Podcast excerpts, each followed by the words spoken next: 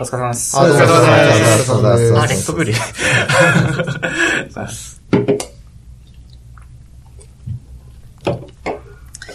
やー、今月は収録が多い。すごいね。なんか、急にペース上がったね。なんか急に、こう、予定がバンバンバンバンって入ってきて、なんと今月3回目 ?4 回？目 ?3 回目ですね。あー収録3回目。あ、結構不定期でやってるんですか不定期です。あ、そうなんですね。なんかこう、撮りたいな、ですねみたいなのが来て、社内のスラックのアジト FM チャンネルっていうのがあるんですけど、そこにこう、なんか、この人と話さないみたいな、あ、いいっすねみたいな感じで、こう、予定が入るみたいな。なんで、あの、僕も、あの、前あ回、あの、食事した後に、まあちょっとお話ししたんで、ススラックのチャンネルで、鈴木にちょっと収録したいんだけど、いいって言って、今日に至った。あなるほどあ、なるほど。いや、なんかカジュアルに話して、そんななんか予定とかないのかなと思って、すぐ呼ばれてすぐ来たら。もう毎週やってるそうそうあ、そうそうそう、逆にそう。あ、はいそういうことですね。そうなんですなるほど、なるほど。はい。というわけで今日もゲストに、えっ、と、来ていただいております。じゃあ、えっ、と、杉浦さん。はいそれから、戸部さんです。はいよろしくお願いします。よろしくお願いしますじゃあ、最初なんで、えっと簡単に自己紹介を。はいじゃあ、どっちがいいですかね。あ、じゃあ僕から？はい。はいえー、ニュースピックスの杉浦と申します。ニュースピックスは、その立ち上げ期ですね。まあ、もう5年ぐらい前ですかね。えー、から、えー、まあ、開発メインで、えー、やっているという感じですね。あと何喋ったらいいかそうですね。まあ、CTO ですね。あ、CTO です。はい。CTO をやっておりますので、あの、ニュニュースピックスをお使いいただいたりしてますか？お世話になっております。はいあありがとうございます。プレミアム会員であプレミアム会員。ありがとうございます。あありりがとうございま。すす。素晴らしい。深バズった記事をたまに、なんか、いう感じです。機能要望とかあれば何でもいつでも、遠慮なくいただければ、はい、すぐ直しますんで。すぐ直しますはい、よろしくお願いします。よろしくお願いします。えっ、と、私と、あ、戸部ですけども、えっ、と、僕は2015年にニュースフィックスに入って、で、えっ、と、ずっと開発をやってますと。あと、あの、採用も担当したりとかして。今だと、最近だとその機械学習周りとか検索周りを、えっ、と、主に担当していて、まあ、社内ではあれですね、一番喋るエンジニアと呼ばれていて、今日今日も今日もそのためにまさに来たぐらいの。適任の、はいはい、もうこの日のために採用したみたいな。チーフ喋るオフィス。チーフ喋るおじさん。いろんな CSO がいる。そうそうそう。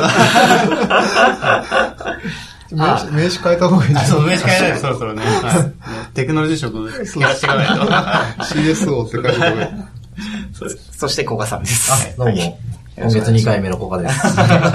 ちょっと前回あの、マイクから離れすぎて声が小さいっていうお叱りの声だったので、今日はちょっと声張っていきたいと思います。よなるほど。はい。お願いします。ろしくお願いします。あチーフシャベルオフィサー、ここ、アジト FM 史上初めてですね、あの、チーフシャベルオフィサー。いやいや、もう2回目だったら結構辛いな。前にいたらやばい。選べられちゃうからねそうそうそう。じゃあ割とあれですか、戸部さん中心にワイワイとチームはこうなんかしてるというか。あ、そうですね。でもどっちか、なんだろうな、喋るって言われたら喋るけど、別に僕を中心に、まあみんな、割とコミュニケーション能力が高めなメンバーが多くて、そのそうですね。うん、ちょっとエンジニアっぽく、その他のチームからも、エンジニア、他の会社とか前職とかで見たエンジニアとは、あ雰囲気が違う組織だなっていうのはよくやります。どんな感じのこう、なん喋る人が多いというか、賑やかというか、どんな雰囲気なんですか？なんか、あの、今意図的にやってるんですけど、そのなるべくこう、チーム全員が、こう仲や、仲良ければうんうん、普段の揉め事というか、その普段の問題とかも、あの、解決しやすいとかうん、コミュニケーションも自然にこう、生まれるとかっていうのもあって、はい仲良くしようとかしてるので、社内で月1で、あの、結構、仲良ることをメインに目的にしたうん、まあちょっとした、ミーティングとかしてやったりとか、うん。で、感想芸会も月1でだい、だいたいその月1で、あの、どなたかは入社されることが多いので、歓迎会とかもやるんですけども、それもその、エンジニアの歓迎会なんですけども、結構他チームからゲストをたくさん呼んで、割と、しかも、なんていうか、ただ飲むだけじゃなくて、なんか、いくつか企画を入れたりとかして、はい。まあ、楽しみながら、まあやってるって感じですね。なるほどですね。組織体制とはあんまりこう、こうピラミッド型じゃないんですよね。上位下達の組織じゃないので、まあ、こういろんなこう、おまあ、フラットというか、はいはいまあ、ホラクラシーというか、ティール型というか、うんうんあーなんですけど、その上位下達じゃないんで、その、みんなが仲良くないと、こう、情報が行き渡らないんですよね。はい、はい。そういう意味で、こう、日頃の関係性だとか、こう、コミュニケーションを、をいかに増やすかっていうのが結構工夫してやってるそうですねすね。今年はティール組織の話をすごい聞きました。あそうなんですねか流行りなのか。はい、流行ってますよね。我々も記事であの書いてますから。そうそうそう。あそうですね。はいはいちょっとあれが分厚すぎてね、っていうところがあるんですけど。そうなんですよねホラクラシはね、2015年ぐらいにも結構イベントではうちもやってたしね。あそうですね。は結構そうですね、そういう感じでやってて。だからあんまり縦割りじゃなくて、うんうんあの、こう横でこ普段は、まあプロダ、各プロダクトごとにエンジニアや、まあ、ビジネス側のメンバーのち、こう、まとまりがあって、それはこう、社内で割とフラットにこう、やりとりがあったりとかっていうう。感じそなんでか？うですすね。はい。なので自分が関わってるプロジェクトでも、まあ関わってないプロジェクトでも結構進捗してたり気になったりとか、その他のチームの KPI とか数字目標とかも結構気になるし、あの、なんかこうした方がいいんじゃないとかあれば割とバシバシ言うし、ああれちょっと良くなかったよねとか、まあそういうのも全然普通に言う感じですねあ。なるほどですね。はい。お二人はニュースピックスチームでは一緒の、こう、なんですか、まとまりにいてっていう感じそれともこう、もっと、エンジニアという意味ではい同じですけど、エンジニアの中では僕と杉浦は別チームです。あ、そうなんはいい。飛べアルゴリズムチームなんで。ああ、なるほど、はいなるほど。まあ先ほども機械学習とかあ、検そうですね。索とか、ニュースの検索とか、レコメンデーション周りとかはいはい。ですよね。そうですね。なると、あ面白そうですけど、すごいこう、前処理がまた大変そうだったりそうでとか。すね。ニュースピックスの場合は、その読んだっていうだけじゃなくて、そのピックしたとか、ライクしたとか、結構その使いやすい情報ははい、割とその数値データとしても取りやすいので、結構まあいいんですけど、まあでも自然言語のところはやっぱ前処理がすごい大変そうですよねありますね。うんうんうんじゃあ、主にこう使われている部分、まあ、機能ベースで言うと、その、ユーザーのこう、例えばタイムラインを作るとか、はいまあ、検索のランキング自体のとことか、はいそのあたりをやられてるって感じですか？そうですね。検索のランキングそのものは、あの、結構ルールベースで機械学習は使ったいんですけども、ユーザーへの記事レコメンドとかは、そうですね、機械学習。なるほど。あのマイニュースとかっていうところも、あの、ピックしてくるのもその辺で。あ、そうです、そうです。んはい。まさにマイニュースのところが、そうですね、レコメンドですね。あなたのおすすめの勇敢みたいな。そうです、そうです。そうですはい、おっしゃる通り、そこです。素晴らしい。よく、よくごもうさすがプレミアム会員。一応プレミアム会員なんで素。晴らしい。小川さんの場合はどんなニュースがお勧めされてるんですか？今ね、池や東京都心に初進出。あ、あ原宿の。原宿にあーあ気になってて、あ、ちょ、この話をすると、無限にニュースの話を。あとマイクロソフトチャットボット開発の、はいなんだろうんう、なんて言うんだろう、を買収とかっていう。あ、CTO っぽい記事が、ちゃんとピ。ック傾向からね。あそうですね、ビッグ傾向から。この、レコメンドされてる内容で人となりが見えるみたいな結構昨今のレコメンドある。僕、アマゾンとか見られるとすごい小説と、SF だらけ。ちょっと恥ずかしいものがあありますすよよね。ね。僕アマゾンの漫画しかレコそれ辛いですね。完全にレコメンドされてますからね。はい。確かに、そうですね。杉浦さん、ジョインされてからプロダクトはずっと変わらず、あの、ニュースピックスの開発をされてるって感じそうですね。ただ、ニュースピックスもかなりあの、広がっていまして、まあ最初はあの、キュレーションメディアということで、はいえーまあ各ニュースをこう集めて、えーそこにあのコメントと合わせて見れるというサービスだったんですけれども、まあそこにプラスしてあの、オリジナルの記事をあの提供したりだとか、まあ最近だと動画だとか、はい。あーあとあの、アカデミアサービスっていう、えーもう少し学びに特化したようなサービスだとか、まあいろいろあの変わっていっているので、まあそのニュースピックスの中で、えーまあ開発するサービスを、まあ変わっていっているという感じですね。割とその新しいプロダクトというか、はい商品が、とかが出た時に、もうガッと立ち上げて作っちゃうっていう感じですか？そうですね、そういう感じが多いですよね。そうですね。うんはい。そう。その、僕もこう、今日どんなサービスの中身があるのかなと実際こう、パーッと調べてきて、うんこう、ライブ、ライブフィックス。そあの動画とか、動画急にやれって言われた時に、はいお、やりますかって言って、こう、例えば立ち上げる時ってどんな感じで始めていくんですか？めちゃちくちゃ急でしたよね。めちゃくちゃ。あ、そうなんです あの時は同じチームというか一緒にやりましたね。あーはい。あチーム結構その、ガンガン、チーム編成もプロジェクトベースなんですよねそう、プロジェクトベースで、結構ガンガン変わるんで。じゃあこの、はいあ、なんか放送、あの、動画のサービスやろうってなったら、じゃあそれ用に人を。そうですね、そそうそうそうのミッションドリブンというか、はタスクフォースでプロジェクトを蘇生して、で、リリースまではい。あと2ヶ月みたいな。そうスタートの時点で。スタートの時点で、ゲットがもう。で、カウントダウンスタートみたいなそうそうそう。そうですね。感じでしたはいね。ちょっと再来月から始めるんでよろしくね、みたいな感じなんですそうですね。まあ、そこまでいきなり降ってくるっていうよりかは、結構その企画段階からエンジニアが入ることも多いので、そんな感じ、そこまでひどく降りてくっていう感じではないけど、割と動画の時はもうその、組む相手とかもいたし、そうそうあったし、そちら側のその、大幕とかもあったので、ある程度譲れない中で、そうですね。だから、あの、取捨選択もして、あのいきなり自分たちでその動画のバックエンドも作ったって感じですか？なんか、やり方の一つとしては、そのすでにある動画サービスと一旦組んで、そこのインフラっていうかシステムを使ってっていうのも手としてはあったわけじゃないですか。はいはいはい。当時、その、もう動画は割と、あの、もう来るって思ってて、その最終的に自分たちで持つべきっていうのがあって、はいはいはい。その前にその動画広告はもう少し始めていて、はいはいはい。そこはその他社さんのプラットフォームをまあ使うような形でやっていたんですけども、やっぱり自社で持ってないと、あの、なんか、細かいところに手が届かないみたいなことがあったので、やっぱりその本、本腰入れるんだったら自分たちで持たないとっていうふうに、もうその時点では思っていて、全く動画をやったことがないわけでもなかったので、うん。自分たちでやらないとだねっていうのは結構あって。動画開サービス開発したことないんですけど、例えば、なんですかね、字幕つけるとか、タイムラインをなんか、まあ、編成するとか、はいはいこう、この何、何分のとこにど、まあ、広告入れると、まあ、それは広告のサーバーでもありますけど、とか、なんですかね、結構、自前で持つとなると、動画のプレイヤー単体もそうですし、はいはいコンテンツ管理っていうのも、はい結構、仕組みとしてはいろいろ、なんか複雑になりそうだなという印象がありますけど。そうですね。でも、あれですね。今言っ、今、具体例で挙げてきたところとかは、要は、ほぼ捨ててますね。最初の時点ではなので、まあどっちかというと、ライブでやるのが大変でしたね。そうですね。あはい。で経済ニュースをライブで見て、そこで、経済ニュースって難しいじゃないですか。あと面白くないとか思う人もいると思うんですけども、ライブで見て分からないことその場で聞けたら違った体験できるよね、みたいな。経済ニュースをライブで見て、分からないこととか聞きたいことをその場で質問して、そのアナウンサーというかキャスターとインタラクションが持てるみたいな、もうそこだけ、そこ一点突破みたいなところでこう小さく保って、うん。なので、それ以外の機能、その字幕入れだったりとか、はいそういうのとかも、全部捨ててますね。あ番組名はあのライブピックスですからね。そうですね。もうライブが。ライブだと確かに。はい。ーサービス。ど動画の質とかももうい一個で、はい。まあ、その回線が重い人にも、まあ、それはしょうがないねっていう感じまあ、で。一そうですね番最初はそうでしたね。ただまあそこはなんていうか逆に HLS でやれば、まあ徐々にのはい逆にそそうですねれで済むだけだから、そうですね。割と、その、なんだ、低工数で改善できるところはうん、まあ入れて、はい。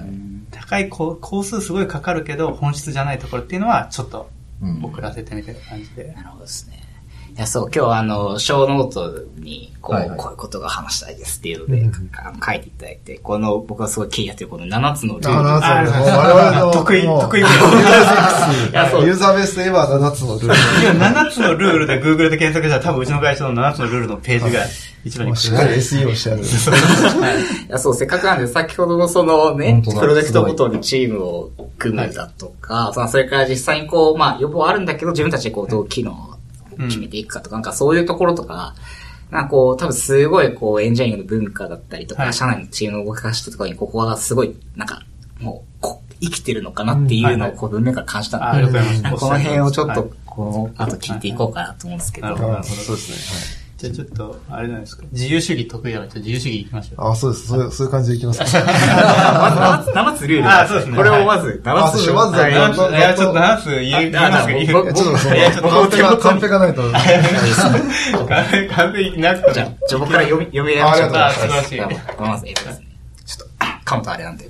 えっと、自由主義でいこはい。う。はい。創造性がなければ意味がない。ああ、なるほど。ユーザーの理想から始める。はい。スピードで驚かす。迷ったら挑戦する道を選ぶ。渦中の友を助ける。異能は才能。はい。あ、7つです。あ、合7つです。はい。7つあります。ってます？合ってます。完璧です。そういうのが7つのルール。これはいつ頃、この最初の頃から。これです。ユーザーベースグループの、えー、そのババリュー、まあ大切にしている価値観になっているので、まあ、そのニュースピックスがあの、そあのユーザーベースが分社化したので、その分社化時点ではもうすでに、あの、グループとしてはあったって感じですね。ユーザーベースは創業時はないですあ。創業時は、で、創業時は、その言われなくてもこういう文化があったんですけれども、人数が大きくなってくるに従って、そのカルチャーの浸透がなんかおかしくなってきたっていう段階で気がついて、その自分たちが本当に大事にしてることって何だって明文化した結果がこれですうね。ん。から途中から。コーポレートサイトには30人超えてぐらいから、こういうのが欲しいっていう。そうですいわゆる書いてある30人の壁ってやつですよね。はい。そこでわかる。立ち返って、こう明文化されて、はいはいはい。いや、こき出しの7つのルールとのこのペページね、コーポレートサイトの見させていただいてるんですけど、社員数が30名を超えた頃、私たちは内部崩壊の危機ありましたね。この1行でこう、これを見て、あるあるですよ。あるっていう、あそうっすよね。これど、これどうし、どうしましょうね。なんか一つ、一まあ、な全部だとじゃささすがにちょっと長いからと思って、おお二方一人一つずつでもなんか自分のお気に入りをなんか。お気に入りはやっぱ。自由主義じゃないですか。自由主義はもうみんなが気に入ってるからね、あそうそう一番ねそうです。はい。じゃあ自由主義。じゃあどうぞ。ああ、わかりました。そうですね。自由、まあ、とにかく自由なんですよね。本当に。本当にその通り。えー、もうプロセスをもう任せるってことですね。はいはい。まあ、どうやってやるのかっていうところを、お各メンバーごとにも裁量を渡してお任せすると。うんうんただ重要なのはその自由と責任が一緒ってことですね。だからその結果はしっかり見ると。うんやり方を任せるけれども、その結果のところは、あーきちんとそのミッションに、えー、即しているかどうかというところと、まあ、結果を出せたかどうかというところをこう見ていくっていうような、考え方ですね。だから例えばその出社時間だとか、その服装だとか、まあ、そういうところはもう一切もう、あの、縛るものがないとう。んというような、そうですね。はい。インパクトある簡単に言うと、こう、仕事をする時間と場所がまあまあ自由なので、うん別に家で仕事してもいいし、会社に来てもいいし、会社に来た後、やっぱり集中できないからカフェでやるとかでもいいし、うんまあ極端な例だと沖縄からフルリモートとかでもいいし、なんで、それで時間もまあ自由という中で、その、自分が一番働きやすい環境で、で、チーム、ないしは会社のパフォーマンスを最大化するために、うんいやいや、パフォーマンスを最大化するために、その、邪魔になるルールとか、縛るものは一切ない。うんパフォーマンスを最大化する自由があるというか、まあそういう感じですね。まあうんはいまあ、僕ももう、もうそう CTO っていう立場でしたけど、もう1ヶ月ぐらいもう会社にあんまり出社しない。で、開発する時期みたいなのはありましたね。おーまあそういう時期はもうずっと開発すると。まあ、それがもうパフォーマンスを最大化する、最もベストな手段だろうと考えて、まあそうしていた。それが認められる。そうですね。その時々の経営課題に対して、どういうチームフォーメーション、どういう、どこに誰をどのくらい割けばいい。で、その時は、だから杉浦が、いその1ヶ月こもってこの部分をガッと作り切るのが、あの、一番最適だというふうんで、なので、CTO なのに、会社に来ず、1ヶ月こもって、面白いですね。ああ、もうやるという感じですね。ここさんのためには1ヶ月ぐらい家にいた方が。そうだね。ちょっと年明けやるわ。本当に自由そうなんですね。へーでもそういうのって、でも自由主義にするために結構だから頑張らなきゃいけなくて、その、例えば杉浦が1ヶ月会社に来なくてもちゃんと回るように、俗人性を排除。仕組み化しとからね。俗人性排除っていうのは、その、同時に相当考えられていて、だから例えば、俗人性を排除するっていう観点から、あの、ロングバケーション制度と。だからその、誰もがこう、年に2回、一週、7日間連続の休みを取るんですけれども、あー1回は取るのが義務なんですね。うんだつまりですね、1週間いなくてもちゃんと回る仕組みを作ってないと取ら取れなくて、はい取らなければいけないので、でそういう仕組みが結構行き届いていて、うん割と最近なんかみんな突然休むよね。突然休みますね。でも何ら問題ない。なんかちょっと驚くけど、そうそう問題はない。あそうなの？あそうそうあ、いなかったんだみたいな。明日からロンバケ取りまあ、すみたいな。そうそうそう。そうねああ、そうなの？みたいな。はい。まあ、でもそれでもちゃんと回る仕組みを作っとかないと、そうです、そうです。そうチームとしては困ってしまうので、結構制度上休みを取らなきゃいけないってなると、やっぱ必ずその期間誰かはいないんで、じゃあそうなるように回そうってあそうですね。なりますよおっしゃる通りねですね。はい。それにこう、自由に休んでいいからって結構僕らも言うんですけど、いはい。行ったとて、なんかはいはい。休みを取らないとか、うん。なんか人の気使って結構なんか、はい。いや、ここ休みとかやめときますねって、うん。まあ、まあそういう配慮があったりするんですけど、もう制度として一週間休み取んなきゃダメだからねって 言われると、そうですね。っていうのはありますよね。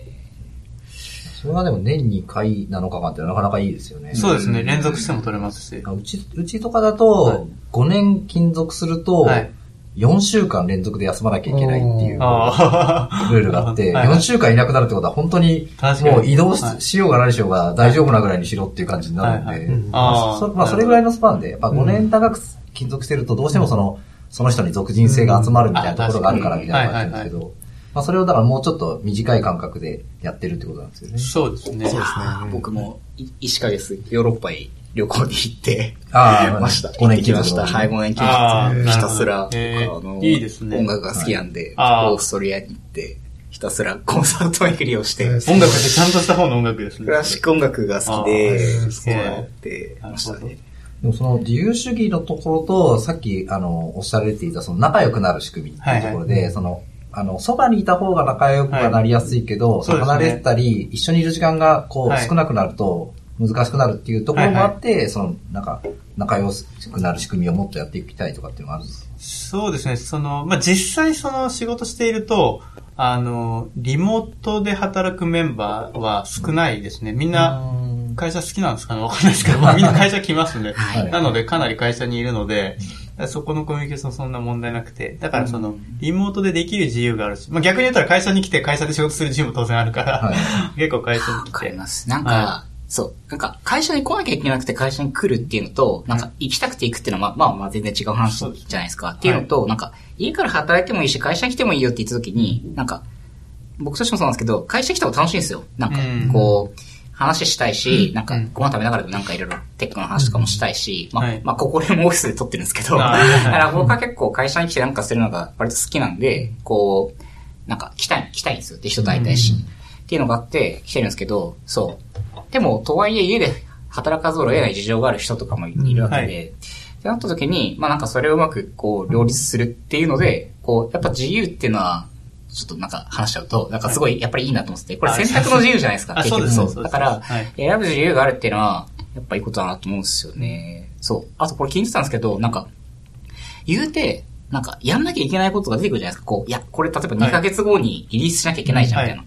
で、例えば、なんか、誰かさエンジニア3人います、みたいな。はい。でも誰かがフロントやって、誰かがバックエンドやって、まあわかんない。誰かが、まあ全体見るとか、はなんか見たいことしなきゃいけないねってなった時に、こう、そのメンバー同士の、こう、はい各自最最善を選べみたいなのっていうのは、うんこうなんか、現場ではどういう感じでやってるんですか？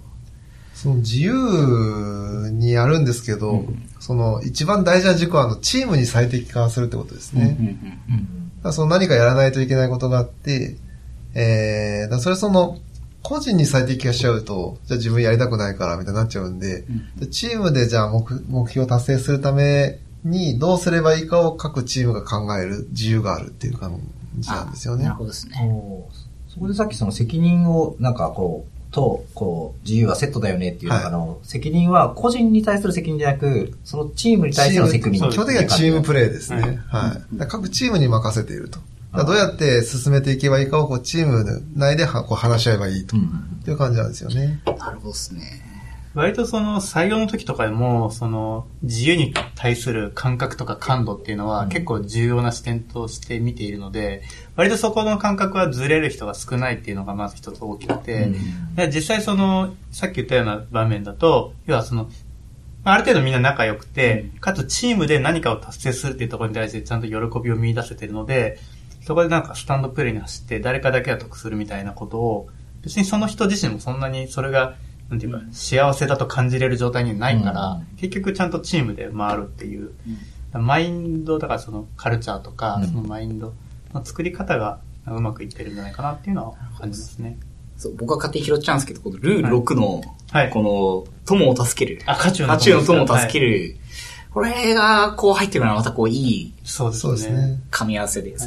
なんかこう、ルールを味わう会みたいですけど、いや、いいですよね。僕はなんか入社した直後ぐらい、その入社して1、2ヶ月ぐらいの時ですかね、そのニュースピックスの今のウェブのデザインリニューアルを担当して、チームリーダーとして担当してたんですけれども、なかなかちょっと終わらなくて、うん最後もうみんな、ガッと、そのみんなでテスト一気にやらないと、もうこれ、ちゃんとリリースできないよってなって、もう土日もリリースするから出てくれと、まあお願いをしてたんですね。そしたらその時に、広報の子たちが、テストって、あの、なんかその、テストの、なんかやり方とか書いてあって、そのスマホでペチペチ叩いて、OK とか NG とか出すだけみたいなこと聞いてきたから、ものによってはそういうのも結構たくさんあったので、あ、そうだよって話したら、じゃあ私たちもやるよとかいう感じで、土日で、かつエンジニアでもないのに、で、お願いしたわけではない。向こうからこう来てくれて、その時やってくれたりして、で僕入社して2ヶ月ぐらいだったから、この7つのルールって、あいいルールだなと思ったけど、実感はまだなかった時に、いや、これすげえいいルールだな。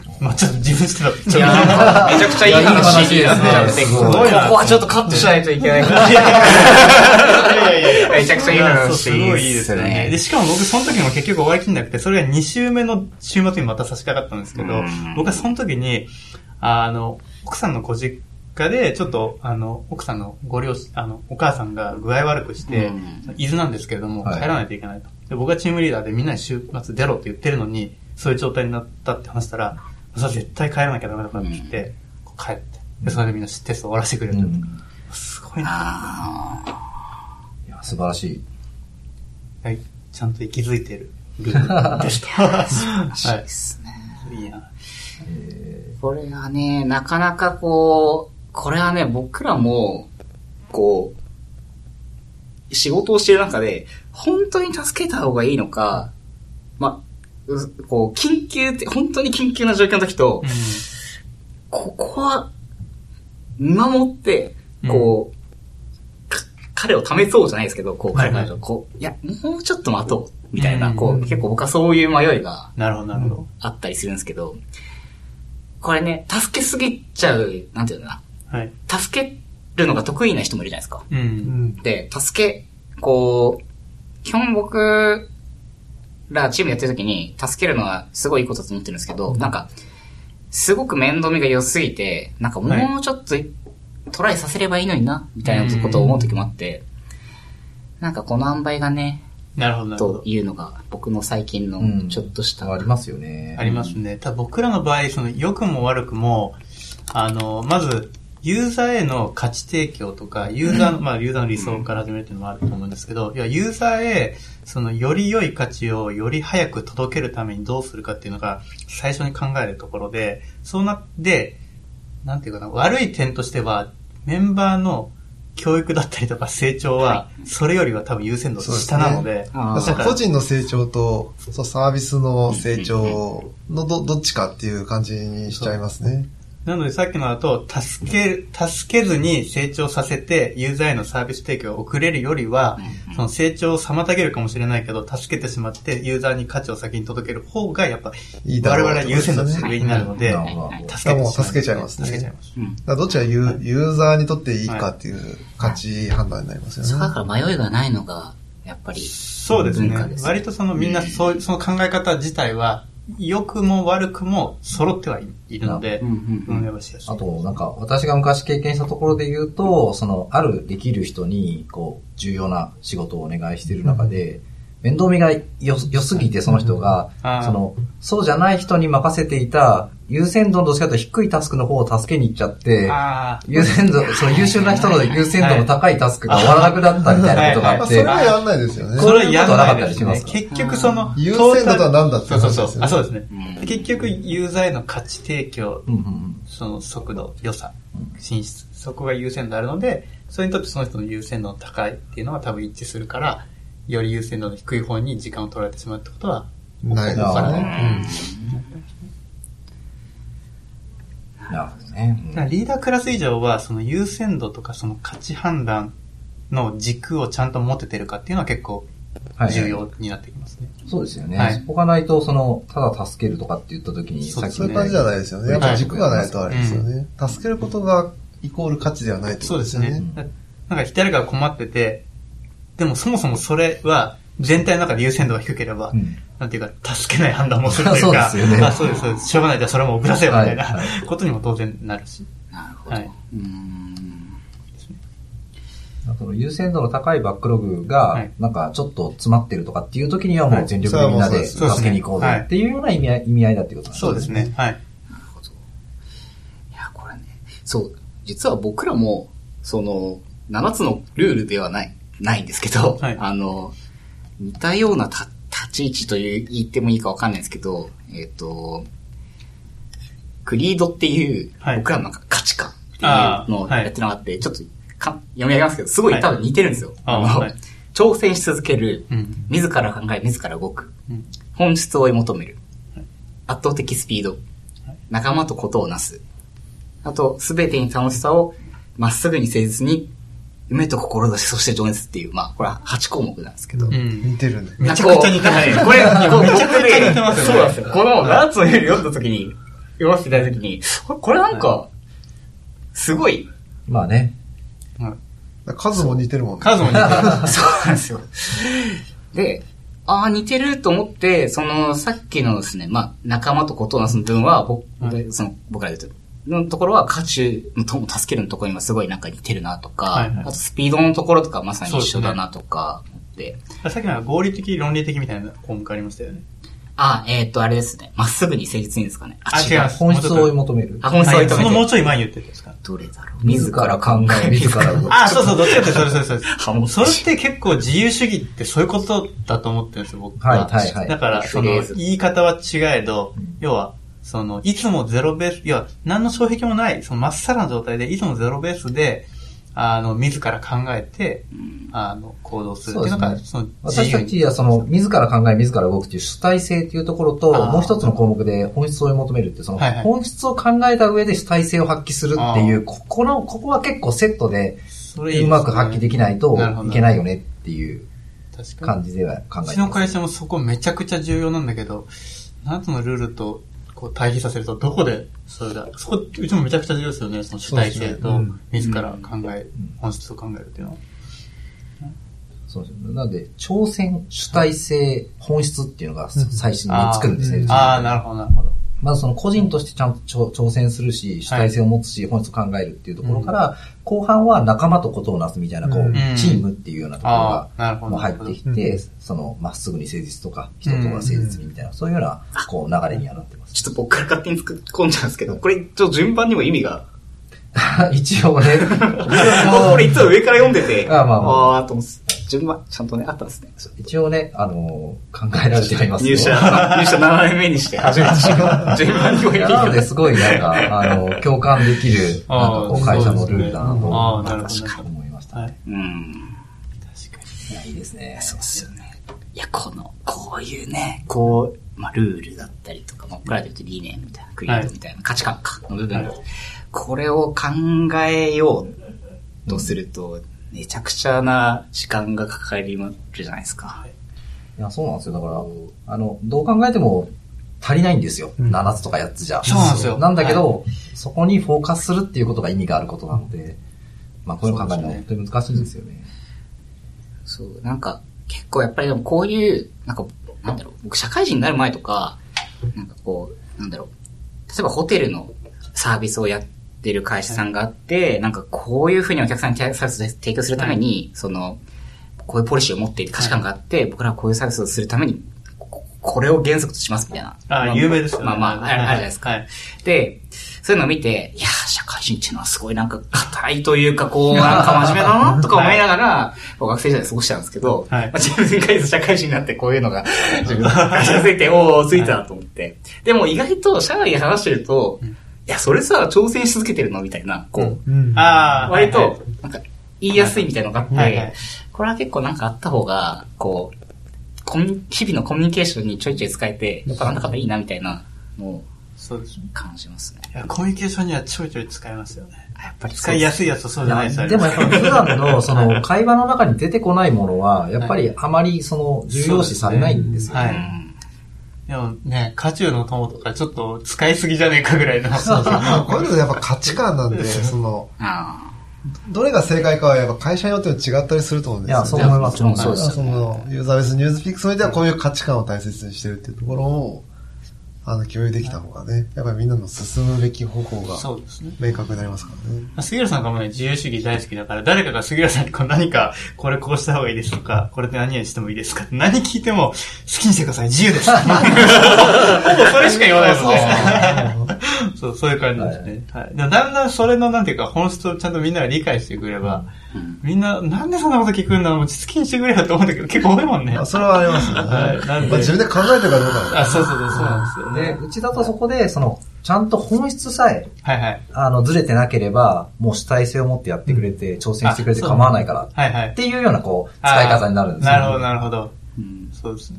僕らもそうですね。そう勝手に。まあそう、でも9対5だそうですもんね。そうそうそう同じ。はい。いや、さすがチーフシャベルオフィサー。さすがですね、なん制度か。いや、そうですね、さすがですね。まあ、エンジン、対エンジニアだと、それこそあの、まあ、有名な許可を求めるな。ああ、謝罪ですよね。はい。うん。まあ、もう、許可を取ってる前にやっちゃえと。まあ、そうですね。なんかあったら謝んなさいと。はいはい。まあ、なんかやったら謝るのも大事なんですけど、うん。まあ、それも込みで、まあ、とかっていうと結構パッと使ったりするんですけど、ねえ、なかなかそう、許可ね、なんか、やっていいですかって言われた瞬間にスピードが落ちるんですよね。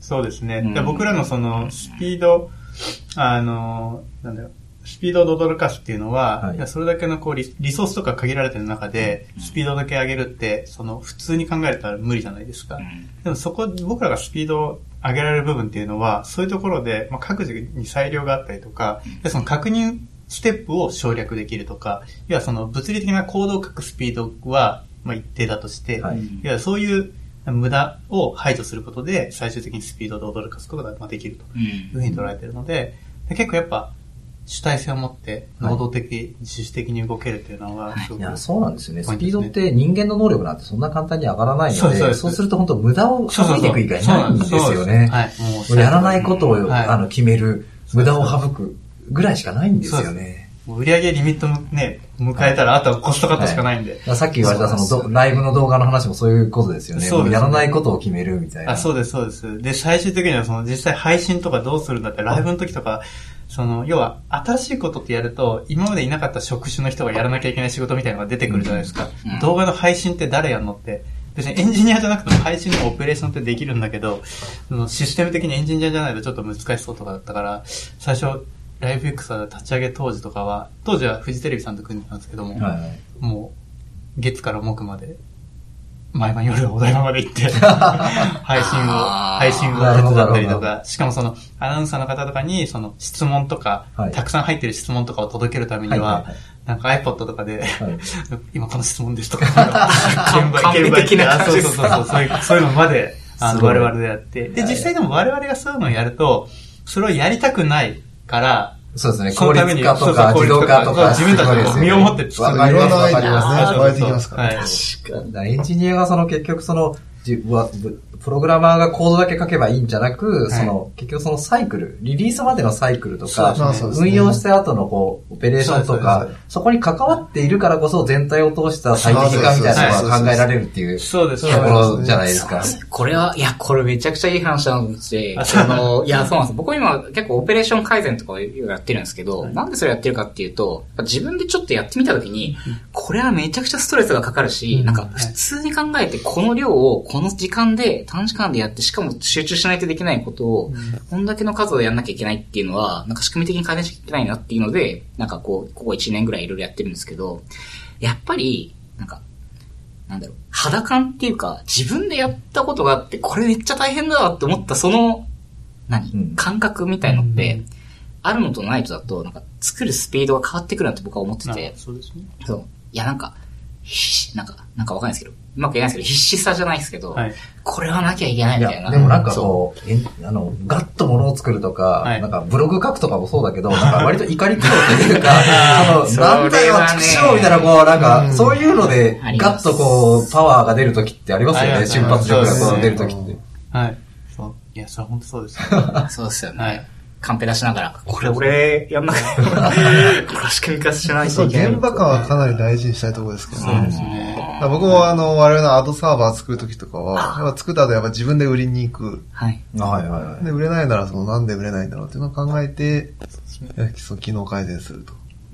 広告の話しちゃいました。そうすると、鈴研の大好物の話になっちゃいますよ。アドといえば、いや いやいやそう話すると、尺が、尺が、尺が。それはじゃあ、後でゆっくり。まあ動画もそうですそうですね。あとなんかこう、今日ショーノートもらったところで言うと、こう、テクノロジーとビジネスのこう、こう、しこう掛け合わせみたいなところはいが、結構、御社の肝というかう、ん大事にしてるところっていうところあったんですけど、それなんか、もうちょっと詳しくなんか、ああ、例えばさっきのそのライブピックスとか、あとアカデミアとかもそうですけども、まあ、アカデミアとかだと、そのまず、まあどのサービスもその企画というか、アイディアの発案ってどこからでも起きるんですね。そはいのエンジニア発案の場合もあるし、その営業がこういう商品作り、広告商品作りたいとか、あと編集部がこういうサービスやりたいとか。で、例えばアカデミアの場合は、その当時編集長だった佐々木とかが、その、要は、障害学習の、まあ、プラットフォームみたいなものを作りたいみたいな。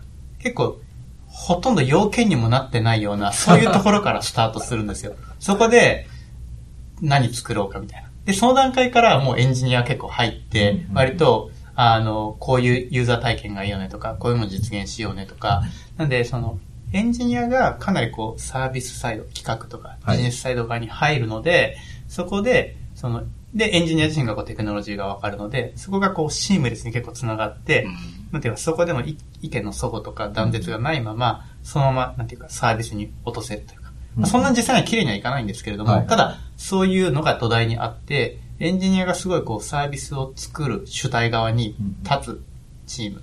なので、そこがすごくちゃんと融合する。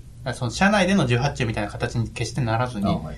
あの、エンジニアもその、佐々木がそもそも言ったことの背景とか、うん。その、何をユユーザーに体験として伝えたいかっていうのを理解して、であればこの方がいいとか、もうそういう感じで入っていけるので、あの、佐々木ではテクノロジー側でわからないこととかをちゃんとこう融合して、今であればそういうことやりたいんだったらこういうテクノロジーでこう提供するのが一番いいよとか、ちゃんとあの融合してはい。ものづくりができる。っていうのがうちの強みだ。そういう時って結構その、なんか事業戦略とか、はい。例えばその、これ始めたら1年後に、じゃあその、はい。成功してるかどうかをうん。何でし、測るか、指標は何だ、はいはい。みたいなとこはい。ろの落とし込みってあると思うんですけど、はいはい。その辺も結構エンジニアがガッと入っていく感じですか？そうですね。ものに、そこは結構ものとかサービスにもよって、あの、あとは誰が発案か、その、そこに対して熱量が一番ある人とかが、それどんぐらいうまくいくのとかやったら、こんぐらいでこんぐらいですみたいなこと言って、はい。あ、それだったらまあ事業にする価値あるよね、とかっていう感じで、だから、熱量ある人がこう発案して、で、そこでその数字をちゃんとコミットするっていうパターンもあれば、まあそれをやる、逆にもう少しその、ボトムアップで、で、こういう感じで上がってから、この時期にこのぐらいまでいけるよね、とかで、エンジニア側も、あの、なんていうかな。エンジニアもやっぱ結構幅広く、そのテクノロジーだけじゃなくて、その、まあ、マーケとか、割と普段から数字見てるので、例えば今その、有料会員とか、はい普通の無料会員とかが、そのどういう CPA でどんぐらい取れてるとかっていうのは、まあみんな分かってるので、それから逆算して、少しエンジニアの方が例えば数字に強ければ、はい。いやでもそういう計算だったら、それちょっと難しいから、あの、そういう時にまあ目標下げるというよりは、こういうところ入れていかないと、そこに届かないとか、まあそういう話をしていくって感じですね。結構やっぱりその、大事なところ、何が肝なのかっていうようなところを分かってないと、あらかじめその数字が取れるように仕込んでおけないじゃないですあか。あ、そうですね。っていうのところとかって、どんな数字が後から取れてうん、とかっていうのって、その、なんていうんですかね、企画側の人とかって、はいまあ、ちょっとわからないところがあるので、はい結構そこは、初期の立ち上げみたいなものってエンジニアがそこをちゃんと理解した上で、そういうのを仕込んでおくって、やっぱすごい重要だなと思うんですよね。そうですね。結構ミッションドリブンですけどね。はいその短期的な数字は、まそうですねあ、よくも悪くも追わないというか、やっちゃい感はありますね。そうユーザーに価値があるだろうということであれば、あの、やっぱり一時例えば赤字になったとしても、はいもう踏み抜くっていう。あそうそうですね。あの、多分、あの、利益が出るかどうかよりも、このビジネスが今うまくいってるのかうまくいってないのかっていうのをどうやって判断するかみたいなところかなと思うんですよねまあ。そこはそうやっぱりユーザーへ価値を提供できてるかどうかになってくると思いますけどね。そこはそのやっぱりその肌感で、うんあの反応だとかをそうですね。見ますけどね。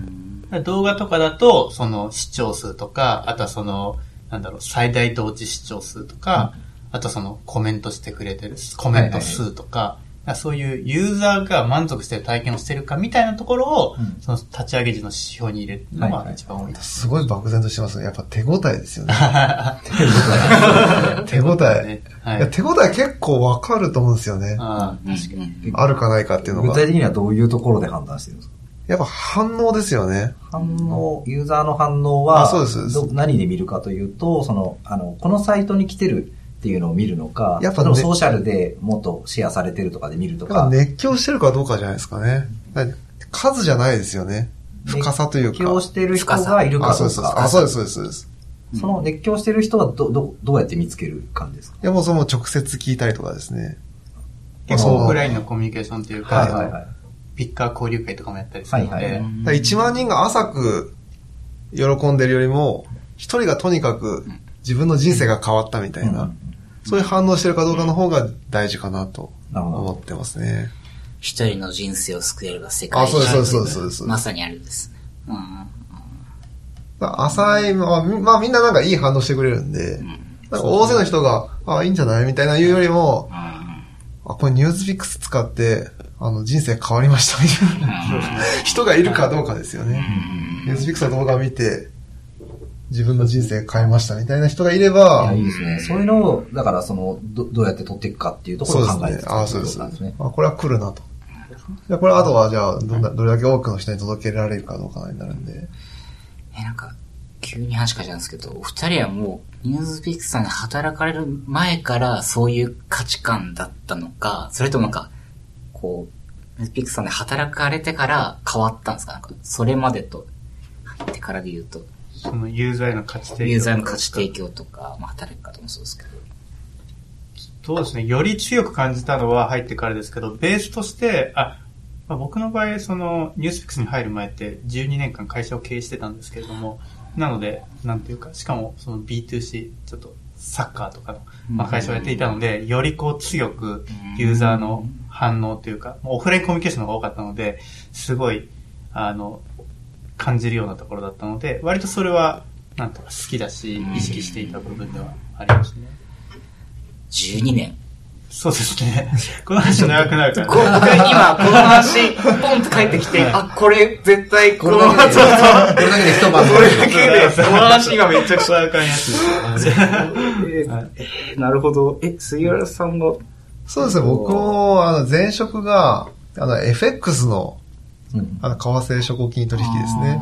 あの、システム開発をしていて、ここがやっぱりその経済情報で、金銭的に人生が悪い方向に変わっていく人が多かったんですよね。あの、管理画面を見れるんで、はいはい。FX で、FX の管理画面を見ていくと、あ、この人今日1億損したとか、この人数千万損したらどうやってこの借金返すんだろうとか、そういうのがこう、一覧で見えてくるわけですよね。それを見ながら、やっぱその経済情報の格差で、その人生を棒に振るような人を、こう発生させちゃいけないなと思ったんですよね。はいはい。だちゃんと正しく情報を伝えて、その人の意思決定を支えて、いい方向に、こう、全員がこう意思決定できるような、そういうメディアだとかプラットフォームを作りたいなっていうのは、やっぱりそのニュースピックスに入ってから、徐々に強くなっていったところではありますけどね。なるほど。僕らが提供する情報で、やっぱりその、人生いい方向に変わりましたとはいいう人をどれだけ増やせられるかが、まあ僕らの存在価値なのかなとは思ってますけどね。まあ、さっきの深さの話あそうです。まさにっていう。まさにそうですね。いやーなんか、こう、締めの時間になり、急にこの深い雰囲気になってしまい、前回は終わり間際にドーナツの話で終わったんですけど、今日でもちょっとテック成分が弱いから、テックそうですね。だいぶエモい。エモい話が。うちは結構そう。エモいし、サービス思考寄りではあるということ自己認識はあるんですけど、でも、なんていうか、それらをこう実現するために、その、高い技術力が必要なんですよ。筋肉として、高い技術力はもう前提として、なんか、テックネタ一個面白いのありますか？なんか。急にマジ込まなくても。テックネタいきなりぶっ込めるテックネタですか？ま あ筋力大事ですよね。そうですね。ただ、その、なんだろうな。さっき言ったようなことを全部満たすためには、その、平均値がみんな高い。だから、そのなんかぶっ込めるっテクノロジーネタあんまないんですけども、平均値が総じて高くて、あの、どういう、こう、課題とか問題にも、ある程度みんな、こう数パターンのこの解決策をこう提示できるだったりとか、あとはその、一人一人が、その、自分はサーバーサイドエンジニアとかではなく、こうサーバーサイドとインフラできるとか、あとサーバーとアンドロイドと iOS もできるよとか、あと機械学習とインフラできるよみたいな、ある程度その、ハイブリッドというか、ポリバレントに活多能躍できる工な人たちそうですがいね。て、はいうんまあなんでさっき言ったいきなり休んでも大丈夫みたいな、そうですね独人化を排除してみたいな。はい。あとはその経営課題に合わせて、その結構柔軟にそのチーム構成を変えられるのはいも多能工なので、で例えばこのチームだったら自分サーバーサイドやるけど、こ次このプロジェクトでここやるんだったら、あ、じゃあアンドロイドやろうかなみたいな、はいはいそういう感じで結構自由に、あの、組織が組めると。あ素晴らしい。でその全体的な能力が高いので、柔軟性を持って、こうんう、チームが作れるとか。そこが一番強いところですよね。ああ、それは強いっすね。なので、一人一人割とその、外に行って登壇できるぐらいのスキルはうんあって、僕はまあ、ちょっと採用も担当してるので、もっと行って話せとは言ってあるんですけど、そうそうそう。割とそうですね、みんなできるな。僕も入った時から、あできるなって感じは結構ありましたね。すごい。結構ね、ボヤージュグループの中でやってると、なんかこう、エンジニアの役割が固定化する傾向があるなとは個人的には思ってて、うん僕もまあサーバー側中心に、うんまあ、データベースとか、まあデータベース基盤とか、いろいろ触りつつも、やっぱりなんか得意な人の方に得意なものが寄っていく傾向があるんで、そこはすごいなと思います。我々その傾向がなくはないですけれども、うんでももうちょっとその得意よりはやりたいを優先したいなと思っていなるほどてで、すね。はいうん。なのでもう少し横に幅広げたいという人の考えとかはすごく尊重して、でそこができるようになれば長期的に、あの、なんていうかチームとしてプラスになっていくので。なんかチームが大きくなっていって、専門性が求められていけばいくほどそういうのになりがちではあるよね。確かにそうですよね。それはおっそです、ね。なので、そのち、常に小さなチームで維持するとか、その小さなチームを、まあ、おっしゃるように、プロジェクト型で変えていくっていうのは、うんその、幅広くするっていう、多能工な人を増やすっていうやり方としては、すごい、あはいの、すごいいいやり方だだなっていうふうに聞いて思いああ、あます。りがとうございます。そう。そうすると採用とか大変じゃないですか。そうですね。大変、大変ですね。ただ、あのーなんていうか、今話していたような、例えばそのカルチャーとか、うんそういったところはすごくこう、興味を持っていただいたりとか、あとその、その裁量があるとか、自分でこう考えて、あの、主体的に動けるタイプの人はめちゃくちゃフィットするので、そういう人はすごく、だからもう、本当合うか合わないかバシッと分かれるっていうと思うので、合う人はだからちゃんと結構来てもらえる。なるほどですね。まあ確かに。もう、ああなたのルールがあれば、あ、うち合う。いや、やっぱ、ここは多分合わないから受けないとこうとかも、そ、ねそこから結構もう、め明確に分かりますよね。はい。しかもなんていうか、言い悪いじゃなくて、そのすごいいいエンジニアだ、例えばその受託型ですごくできるエンジニアうんでも、うちとはこう合わないとか、いはい。悪いではなくて、合う合わないがあって、逆にその、今エンジニアリングのスキルすごい低いけど、そのバリューとかがすごいフィットして、ポテンシャルがあるんだったら取るとか、結構その value fit っていうのは、あの、エンジニアリングスキルより先にもしかしたら見たりとか、うんいうのはありますね。なるほども、 value fit、culture fit 大事ですよね。大事ですね。大事ですねいや、そうそう。あとミッションね。ミッション。はい。ミッションはもうプロダクトごとにというか、プロジェクトごとにか。あ、いや、もうユーザーベースグループ全体あで、経済情報で世界を変えるというミッションがあって、で、これはまあ結構キャッチーな言葉で、その、少し前にこれに変わったんですけども、その前にあったのは、その、経済情報で世界中の意思決定を支えるって。まあさっき杉浦が話したような、うん結局、まあそれが、あの、少し前にあって、まあ内容自体は変わってないんですね。結局、そう、世界中の経済情報で世界を変えるっていうのは、こうみんなの意思決定を支えると。うん。いうところで、そのニュースピックス、ないしは他のユーザーベースグループのサービスを使うことで、あの、今まででき、でき、できなかった意思決定とか、今まではもしかしたら間違ってしまった意思決定を正しいものにするとか、うん。そういった意思決定、各人の細かい意思決定のつ、なんていうか、積み重ね。正しくしていくのを積み重ねて、まあ、世界を、まあ、変えられるというふうに考えて、どのサービスもゴゴールというか、ミッションはそこですね。うん。ユーザーベースグループ全体で。なるほど。すごい今日なんか、J-Wave 感というか、ラジオ番組感がねえ、さすが、すごいチーフ喋るオフィス。いやいやいや。ありがたいですけど。ありがたいですね。いや、いい機会ですよ。普段は結構外で発表とかされるんですか？こういう話は。そう、いや、採用の場で話すことの方が多くて、外でも採用文脈の時の方がやっぱ多いですよね。カルチャーとか聞かれるっていうのは大体そういうところなので、はい。たまにそのチーム作りみたいな、うん。あの勉強会とかではまあありますけど、そんな今あんま外ではされてないですね。いや、今日もずっと、トさん、話されてる間、杉浦さん、こう、うんってうなずきながらずっとこう見てる感じはいが、あ、普段こういう感じなんだっていう。喋るオフィサーです。はい、そこはちゃんと責任をね、果たさなければ。なるほど、はいなるほど。そうです。うん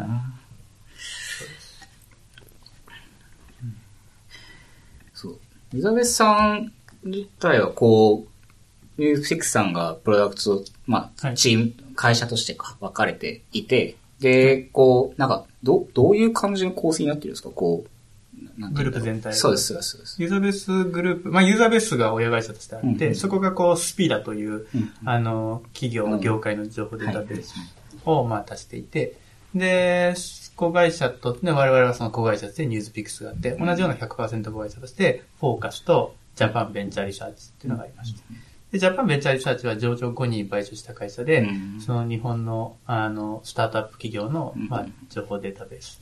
で、フォーカスというのは、あの、 account based marketing、ABM のサービスで、まあ、簡単に言ったらその企業が持ってる、その、例えばセールスフォースだったりとかの売上情報と、その、なんていうか、コンタクト情報、名刺名刺のコンタクト情報とかを組み合わせて、あとそのススピーダが持ってる企業情報とかを組み合わせることによって、まだ受注に至ってないけれども、その受注してる企業と似てる受注に至ってない企業とかで、あーそのアタックリストとか作れるとか、そういった感じのサービスやっていて、まあ全部、大体大きく分けたらその、うん基本的には事業子会社って感じですよね。事業ごとに会社があって、うんあの意思決定を早めるために、あの、組織を分けてるって感じですねそうで。す。オフィスも別ですか？同じです。オフィスは一緒あ、ですそうですね。あ、じゃあ本当に僕らと、な似てると思いますね。すごい似てると思います。はい。意思決定はあの早めつつも、ちゃんとコミュニケーションを取って、あの、助け合うところは助け合うっていうような。そうですね。ところをカルチャーも一緒で、同じフロアで仕切りも一切なくて、えーなので、普段ランチ行ったりとか会話したりとかは全然もう会社を超えてなるほど。してますね。はい。いや、そう、なんかそこ、すごい、ど、こう、ニュースピックスさんでも今回の話の中はいで、すごいと、こう、力強さを感じたんで、このチームが社内にあとはい、こう、ポンポンポンとあるのかって考えるとはい。すごいなと思って。いや、他のチームも、あ力強いですね。フォーカス力強いです。はい。力強いですね。はい、ちょっと負けてらんないぐらい。すごいななる。ほどね。刺激受けるぐらいみんな他もえ力で。ーなんか、僕らもね、まあオフィス今、分かれて、そうね、今は拠点が3つなってるけど。はいはい、うん。なんかね、こんだけだって、こう、なんだろう、前者というか、僕らで言うと、まあ、ボヤジュグループがあって、僕はフラクトチームいるんですけど、その、なんか、前者の価値観みたいなのを、ほんまにこう、はい。い目いっぱいこう、伝えてもらってっていうのは、すごいこう、それだけ浸透してるんだなっていう思いを新たに直しました。なるほどね。でもそうですね、カルチャーを浸透させることとかにも結構時間とか、うん。ちょっと割いてると思いますね、グループ全体で。うん。カルチャー、会社にそのカルチャーチームみたいのがありまして、あ最近ではその人事の仕事もちょっとやってるんですけども、少し前まではこういうミッションとかうんうん。バリューカルチャーをこう浸透させることだけを仕事にしてやっていたチームなので、売り上げを作るとか、そのバックオフィス関連業務をやるとかでもなく、本当にそのカルチャーを浸透させることだけを目ゴールにしたチームがあったりとか、だからそこはすごく、なんていうか、時間とかをかけてでも、会社として。あそうですね、リソーんスを割いてでもやるべきところというふうに位置づけてるのが、ちゃんと結果として出てるんじゃないかなと思いますね。僕はあの、すごい好きな本があったの。ピクサーの、はいなんだっけ、ああ、緑のやつね。緑のやつです。これピクサーの緑のやつすごいで通じるのがあれですけど。やばいですねな何でしたっけ？あの、本。あれ、その、いや、社内文化が一番大事だって書いてある。あ、あれ、ほら、ピクサー流想像する力そうそうそうですよね。うんこの、この本も、なんかその、ピクサーのオフィスの中で、こう、どういう風なカルチャーを作って、どうやってその創造的な作品を作るか、みたいな、まあうん話が書かれてるんですけど、これやっぱカルチャーに投資するみたいなところの、なんか意義みたいなのが書かれてて、うんそう。そうですね。なんかやっぱりすごい大事だなと思うんですよね。なんか最近読んだ本、まあちょっと前の本なんですけど、すごい良かったのが、あの、マイクロソフトの、あの、新しい CEO のナデラが書いたヒットリフレッシュっていう本も、彼は CEO の C はカルチャーの C だと。あ明言してました、ね。カルチャーに、あの、すごい投資するんだとうん。コミットするんだっていうようなことを言っていて、ややっぱりその強いチーム、組織って、やっぱりすごくやっぱりカルチャーが強いところが多いなうんって思いますし、私たちはそれをすごい大事にしていきたいなと思って、私たちのチーフカルチャーオフィサーっていうのが、まあいるんですけど、あだからその御社のその考え方とは本当になんか共感できるああ、なと思うんですすよねね。。はい。いや、すごい今日なんかこう、ものすごい空気感を似た、もううちのあの、カルチャーチームとうん話すると、シンパシーを3時間くらいのなりそうな気がします。あーあっという間に1時間。そうですね。いい時間。いい時間でございます。はいじゃあ、ちょっと締めに入りますかね。はい。はい。ということで、えっ、と、今回のエピソードは、ちょっと待って、昨日出して、えー今日は34ですね。30、ラジト .fm スラッシュ34でご覧いただけます。また、えっ、と、ポッドキャストアプリでも聞きますんで、そちらもよろしくお願いします。ハッシュタグは、ハッシュタグ FM なので、感想などなど、また、えっ、と、聞いてる方々の文化についてなどなど、お待ちしてますんで、どうぞよろしくお願いします。はい。じゃあ今日のゲストは、えっ、と、戸部さん、杉浦さん、古賀さんでした。どうもありがとうございました。ありがとうございましたはいニュースフィックスをよろしくお願いします。よろしくお願いします。まずアプリを入れるところから。可能であれば課金の方を。よろしくお願いします。お願いしますお願いします。